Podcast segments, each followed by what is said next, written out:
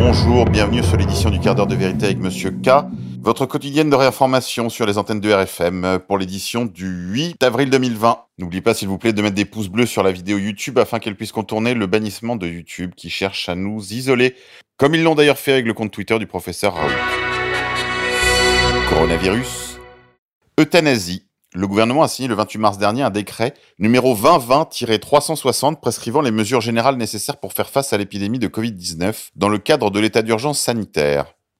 L'article 12.3.1 du Code de la santé publique, la spécialité pharmaceutique Rivotril sous forme injectable peut faire l'objet d'une dispensation jusqu'au 15 avril 2020 par les pharmacies d'officine en vue de la prise en charge des patients atteints ou susceptibles d'être atteints par le Covid-19 dont l'état clinique le justifie sur présentation d'une ordonnance médicale portant la mention prescription hors AMM dans le cadre du Covid-19.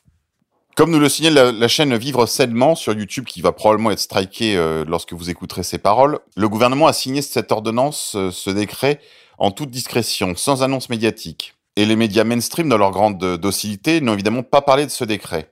Vous allez comprendre pourquoi. La Direction générale de la santé, ou DGS, confirme que le but du décret est d'améliorer l'accompagnement des soins palliatifs, y compris hors des hôpitaux, en EHPAD par exemple, où les médecins n'avaient pas accès au Rivotril et que sa prescription est prévue pour permettre d'améliorer la fin de vie des patients pour lesquels une décision de limitation de traitement actif a été prise.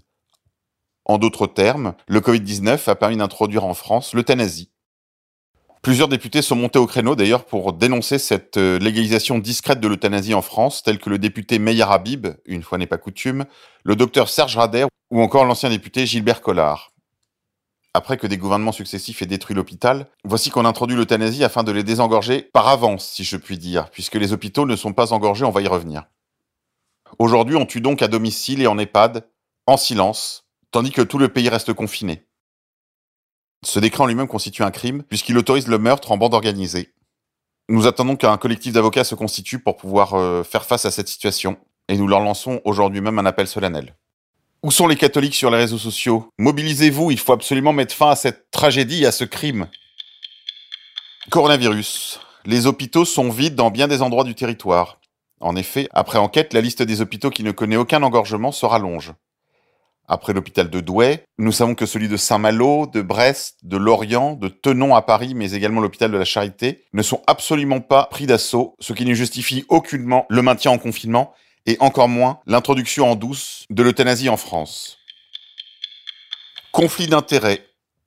Neuf médecins des conseils scientifiques de Macron ont touché 450 000 euros de firmes pharmaceutiques. Cela ne pourrait-il pas être la cause réelle du dénigrement constant de la chloroquine depuis des semaines?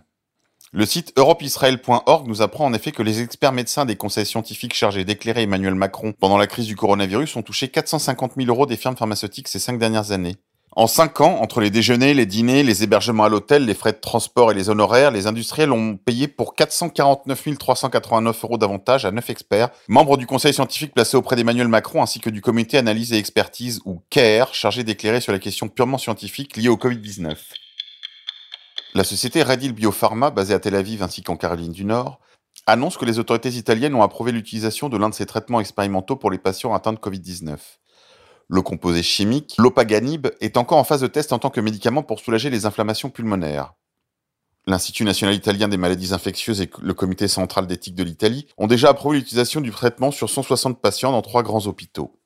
Par ailleurs, je vous signale que la société Redil Biopharma a fait un bond de 15% hier à la bourse, où l'on voit que les Israéliens avancent leur pion avant de nous annoncer qu'ils ont d'ores et déjà trouvé un vaccin. Force de l'ordre.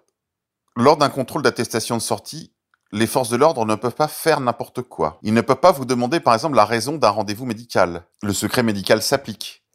Ils ne peuvent pas non plus vous verbaliser pour avoir pris plus d'une heure à faire vos courses. Cette durée ne vaut que pour l'activité physique, les promenades ou les sorties d'animaux. Ils ne peuvent pas non plus vous demander le paiement d'une amende sur place. L'amende doit toujours être envoyée par voie postale. Ils ne peuvent pas contester le caractère de première nécessité de vos achats. Si vos achats ont été effectués dans un commerce autorisé à ouvrir, ils ne peuvent pas être contestés. Ils ne peuvent pas non plus fouiller votre sac. Les policiers peuvent juste vous demander de le présenter ouvert. Stop confinement.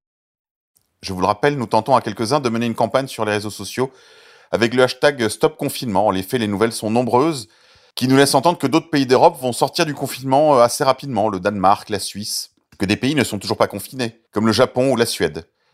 Et enfin, qu'il y a mille raisons pour lesquelles ce confinement doit être levé, en particulier des raisons de santé publique, Car oui, le confinement tue, et il tue beaucoup plus que le Covid-19. Je vous donne rendez-vous sur mon compte Twitter, Monsieur K off, pour plus ample information. C'est tout pour aujourd'hui les confinés, je vous dis à demain.